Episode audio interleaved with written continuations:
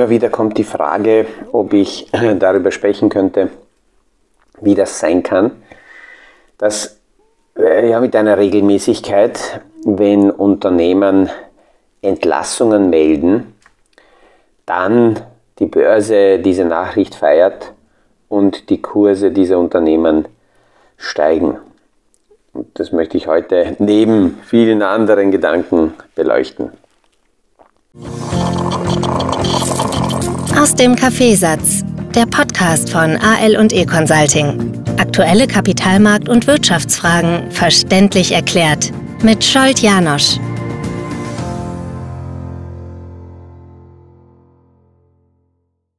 Bevor ich darauf eingehe, eine Kleinigkeit in eigener Sache. Bis ja, äh, Ende nächste Woche sind äh, zwei Zeitfenster derzeit offen. Die eine Geschichte äh, ist bis 5. Februar. Da kann, kann unser oder mein Podcast auf der Ö3 Podcast Award Seite nominiert werden. Äh, wer das noch nicht getan hat, wer es schon getan hat, vielen Dank. Wer es noch nicht gemacht hat, äh, ein, ein, ein, eine kleine Bitte. Das hilft, äh, die Nominierung hilft.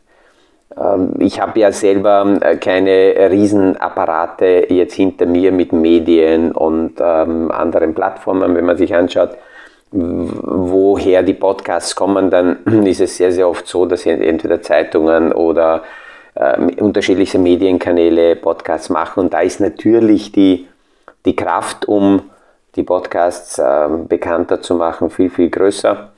Ähm, ich, ich arbeite mit der Kraft der motivierenden Zuhörer und äh, daraus äh, die, die stille Post zu nutzen, dass man das weiterempfiehlt, weil hoffentlich die Inhalte so sind, dass man sich damit wohlfühlt.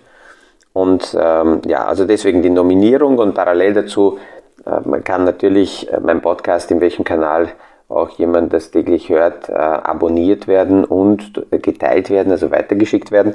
Und dazu kommt auch oft die Frage, ähm, wie schaut das Geschäftsmodell dahinter aus? Was habe ich davon?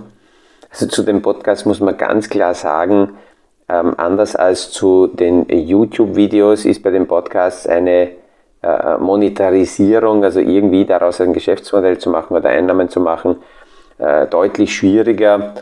Beginnen langsam ähnlich wie bei YouTube hier mit äh, Werbung zu arbeiten. Aber, und das ist äh, ganz wichtig, es ist für mich persönlich völlig egal, ob das monetarisiert werden könnte oder nicht. Ich mache es persönlich nicht. Ich habe auch nicht vor, hier Werbung reinzunehmen oder reinzulassen. Es ist ähm, ja so wie, wie die Grundidee äh, für meine Podcasts war, äh, gerichtet an meine Kunden, mit denen ich arbeite, die hoffentlich damit ein gutes Gefühl haben, dass hier äh, das Scholtianus so nah äh, am Ohr sein kann mit den tagesaktuellen Themen und den Interpretationen, was äh, in der Wirtschaft sich abspielt. Und äh, somit ist Podcast an sich kein Geschäftsmodell. Es ist ein Teil der gesamten äh, Betreuung äh, meiner Kunden. Und die, das zweite Zeitfenster, das eben offen ist, ist bis Ende Jänner die Möglichkeit für Bewerbungen, weil wir ja derzeit äh, im Jahr maximal zwei, vielleicht drei äh, Kollegen äh, mit an Bord holen, integrieren ähm, und zum äh, unabhängigen Financial Planner an unserer Seite mit unserem Geschäftsmodell ausbilden. Und ähm, ja, die Bewerbungen laufen. Es sind viele interessante reingekommen. Wir schließen das, äh, die Bewerbungsphase nächste Woche ab und gehen dann in äh, unsere Auswahlverfahren mit Persönlichkeitsprofiltests und ähm, persönlichen Gesprächen und werden dann ähm, bis Ende Februar entscheiden, mit, dem, mit wem, in welcher Form, wie wir zusammenarbeiten. Und damit ist die Bewerbungsphase für das heutige Jahr abgeschlossen. Und ja, nächstes Jahr in Jänner werden wir es vermutlich wieder öffnen. Das sind also zwei Sachen in eigener Sache gewesen. Jetzt wieder zurück, weil das ja wichtiger ist zum Kapitalmarkt und zu dieser Frage der Entlassungen. Es sind ähm, gerade in so einer Phase, wie wir es jetzt gehabt haben, eine extrem starke äh, Boomphase, wo das Geld eigentlich nichts kostet. Ähm, lange Zeit waren Wachstumsunternehmen im Vordergrund. Bei Wachstumsunternehmen schaut im ersten Moment der Kapitalmarkt noch nicht so der darauf, ob die Unternehmen sofort Gewinne schreiben. Da wird eher, äh, eher Geld verbrannt und Geld hineingepumpt in diese Unternehmen, um Marktanteile sich aufzubauen, um Kapazitäten aufzubauen.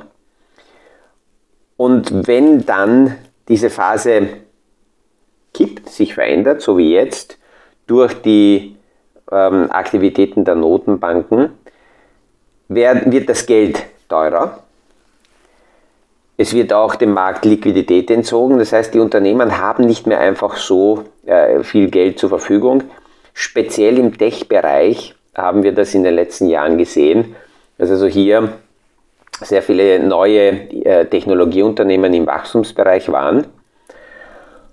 Und wenn das Geld teurer wird, kommen Investoren, äh, das sind teilweise die großen Heuschrecken, die großen Hedgefonds kaufen sich in Unternehmen ein und sagen übrigens, wir haben uns äh, nach der Feier meist, wir haben uns bei euch eingekauft, euer Geschäftsmodell ist sehr, sehr gut, aber, so by the way, ihr seid nicht effektiv genug.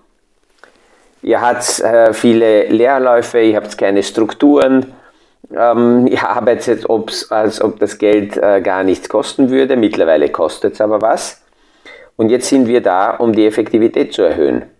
Und dann beginnt man die Strukturen neu zu beleuchten und zu schauen, wo sind Ineffizienzen in diesen Unternehmen. Und eine Folge kann sein, dass man sofort, wenn man sieht, wo sind Ineffizienzen, äh, dass hier ähm, Arbeitsplätze abgebaut werden, weil für viele Bereiche das Personal gar nicht notwendig ist, dass hier angestellt wurde.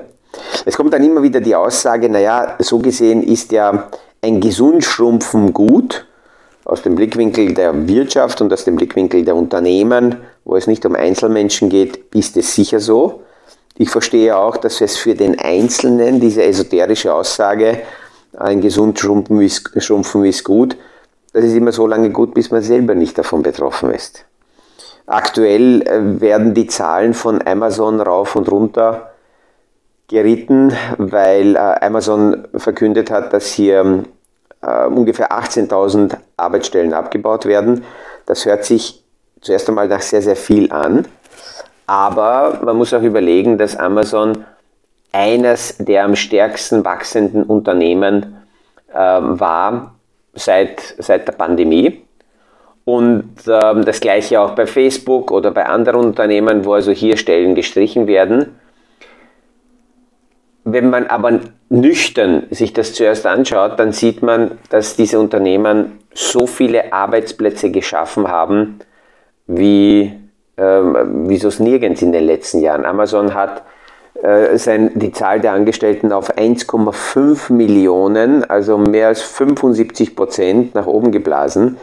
Und so wie ich am Anfang gesagt habe, in einer Phase, wo, wo Geld nichts kostet und wo einfach auf Wachstum investiert wird, sehr aggressiv, werden viele angestellt. Und das amerikanische System hat noch was. Dort können viel, viel leichter, viel schneller Unternehmen Mitarbeiter abbauen. Das ist Nachteil, wenn es dazu kommt, dass äh, die Unternehmen auf Effizienz schauen müssen, weil natürlich dann viel schneller reagiert werden kann und für den Einzelnen ist es immer im Hintergrund ein Damoklesschwert. Ich glaube auch, dass das auch in der Tagesarbeit aber gar nicht so schlecht ist, weil ähm, natürlich jeder, der irgendwo in einem Unternehmen ist, darauf schauen muss, seinen eigenen Wert als Beitrag zum gesamten Geschäftsmodell immer wieder aufzuzeigen.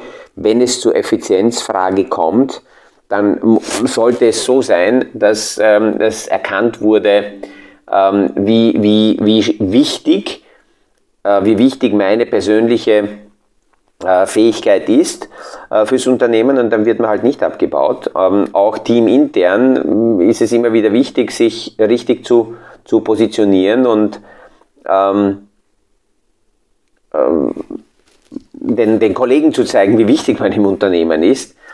Ähm, und dann ist man davon nicht betroffen. Also die kommen her und als erstes werden Kosten gesenkt. Es wird geschaut, dass man die Effektivität erhöht.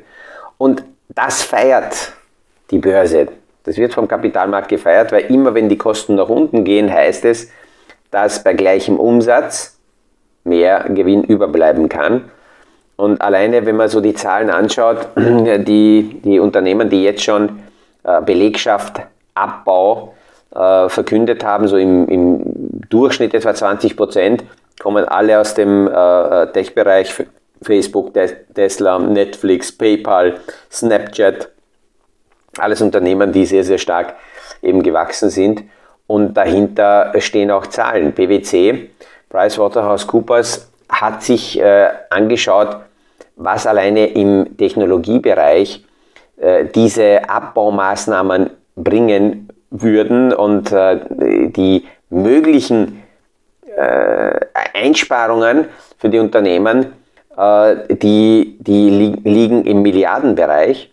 Und das gefällt natürlich dem Kapitalmarkt und deswegen drehen die Kurse von solchen Unternehmen nach oben, wenn Entlassungen äh, verkündet werden. Und damit sind wir wieder bei einem Punkt, der in der persönlichen Finanzplanung ja ganz wichtig ist. Egal in welchem Segment wir selber tätig sind, einerseits ist es dort wichtig, den eigenen USB zu kennen, diesen Unique Selling Proposition, was macht mich einzigartig in meinem Job, in meinem äh, Aufgabenbereich, um innerhalb der Unternehmen und, und der Strukturen tagtäglich aufzeigen zu können, dass ich nicht nur komme, weil ich einen Vertrag habe, sondern welchen Mehrwert ich liefere, dass das auch dementsprechend rundherum mein Umfeld äh, begreifen muss. Da kommt immer wieder die Frage, ja, muss ich mich jetzt täglich verkaufen? Ja, es ist tatsächlich so, dass äh, unser Know-how tagtäglich in der Auslage ist, heute viel mehr als jemals zuvor. Klar, in Amerika viel stärker als in Europa, weil dort die Strukturen anders sind als, als, als hier bei uns. Und diese Woche ist weiterhin deswegen interessant, weil hier die Quartalsmeldungen der Unternehmen kommen. Und das ist eine sehr spannende Sache, weil ich jetzt über 30 Jahre mit dem Kapitalmarkt mich beschäftige und 52 werden musste, um jetzt am Wochenende einen neuen Begriff äh, äh, zu hören und das einmal zu beginnen zuzuordnen. Äh, die, die Wörter sind an sich nicht neu, aber in diesem Zusammenhang sind die völlig neu.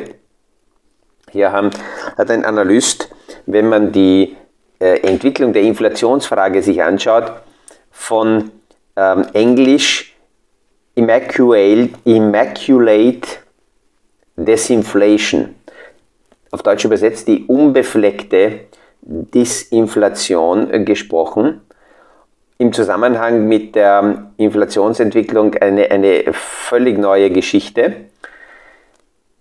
Vereinfacht dargestellt heißt es, die Inflation geht sehr stark zurück und wir merken und kommen drauf, dass die Inflation, dieser Inflationsrückgang gar nicht deswegen passiert, weil die Notenbanken die Zinsen gehoben haben und die Liquidität verknappt haben, sondern zurückgeht, weil die vorherigen Ursachen der Inflation aus dem äh, Lockdown, aus dem Stopp der Lieferketten ähm, aufgelöst sind, diese Versorgungsprobleme, und damit die Inflation zurückgeht. Parallel dazu hat natürlich äh, die, die Verknappungsseite und die Zinshebungsseite dazu geführt, dass auf der auf der Nachfrageseite der Konsument weniger konsumiert. Wobei das ist nicht so, nicht so extrem, weil die Gewinne der Unternehmen und die Umsätze der Unternehmen vorläufig weiterhin hoch sind. Und auch wenn wir davon hören, dass hier äh, Jobs abgebaut werden, die sind im Moment überwiegend im Technologiebereich. Das heißt, die Inflation geht scharf zurück, aber die Arbeitslosigkeit steigt nicht. Und diese steigende Arbeitslosigkeit wird ja seit mehr als einem Jahr schon beobachtet und, und äh, die Notenbanken hoffen fast darauf, dass die Arbeitslosigkeit steigt, weil das unmittelbar für Sie als Signal gewertet werden könnte, dass Ihre Maßnahmen dort ankommen, wo, wo Sie es haben wollen, also die Wirtschaft auf der Nachfrageseite abzukühlen. Wenn aber die Inflation scharf zurückkommt und der Arbeitsmarkt nicht, äh, also der, der Arbeitsmarkt weiterhin äh, stark bleibt, dann heißt es, dass die Notenbanken die Zinsen nicht senken müssen. Und dann ist die Erwartungshaltung der Märkte, dass bis Ende 2024 die Zinsen im Dollarraum um 2% fallen, gesenkt werden. Eine Erwartungshaltung, die nicht aufgehen wird in dieser Form. Und das ist eigentlich ein recht ideales Bild, ein perfektes Bild für die Notenbanker, weil ähm, ja, die Inflation niedrig äh, zurückgeht. Sie brauchen die Zinsen nicht zu senken. Und das würde bedeuten, dass die Notenbanker übersehen haben, dass die Wirtschaft schon vor der Pandemie deutlich stärker war, als wir vermutet haben und diese Liquiditätsspritzen, das billige Geld, gar nicht notwendig gewesen wäre. Weil wir sehen auch jetzt, die Wirtschaft ist stark genug, dass auch höhere Zinsen ausgehalten werden. Und das ist grundsätzlich ein gutes Zeichen, weil die Zinsen deswegen gesenkt wurden, weil wir nach der Finanzkrise gröbere Probleme gehabt haben. Wenn sich aber diese Probleme auflösen, dann sind die niedrigen Zinsen nicht mehr notwendig, das ist die, ganze Liquiditätsspitze nicht notwendig und äh, somit gehen wir in eine Richtung, wo die Notenbanken eben die Möglichkeit haben, auch mit höheren Zinsen zu arbeiten und damit sich für mögliche nächste ähm, äh, Krisen besser vorzubereiten. Möglicherweise sind die Themen heute wieder recht, recht äh, komplex im Zusammenhang, aber wir sehen, es gibt diese einfachen Themen nicht mehr, wo wir sagen, diesen Knopf drücken wir und dann passiert yes, sondern es ist im Hintergrund natürlich äh, sehr komplex im Zusammenhang und ähm, deswegen habe ich heute diese zwei Themen rausgegriffen, weil einerseits eben die Frage nach den Entlassungen kam und dann am Wochenende diese, dieser neue Ausdruck in diesem Zusammenhang Immaculate Disinflation meine Aufmerksamkeit geweckt hat. Und äh, das ist spannend, weil die, die Analysten im Kapitalmarkt immer wieder es schaffen, Begriffe äh, aus allen Leben, anderen Lebensbereichen herbeizuholen, äh, um die dann als Erklärung zu verwenden für unterschiedliche äh, Marktentwicklungen. Und die unbefleckte äh, Geschichte kennen wir aus der, also ich kenne zumindest aus der katholischen Kirche, aus den äh, Geschichten, die dort erzählt werden, aber dass das jetzt im Zusammenhang mit der Kapitalmarktentwicklung verwendet wird, ist ein völlig neues Bild. Mit diesen Gedanken verabschiede ich mich heute wieder. Wünsche einen erfolgreichen Tag. Liebe Grüße und freue mich, wenn wir uns morgen wieder hören beim nächsten Podcast aus dem Kaffeesatz. Das war aus dem Kaffeesatz, der Podcast von AL und E Consulting zu aktuellen Kapitalmarkt- und Wirtschaftsfragen, verständlich erklärt mit Scholt Janosch. Aktuelle Fragen, Rückmeldungen und Anmeldungen zum nächsten Kapitalmarkt-Talk findet ihr auf unserer Homepage www.aleconsulting.at.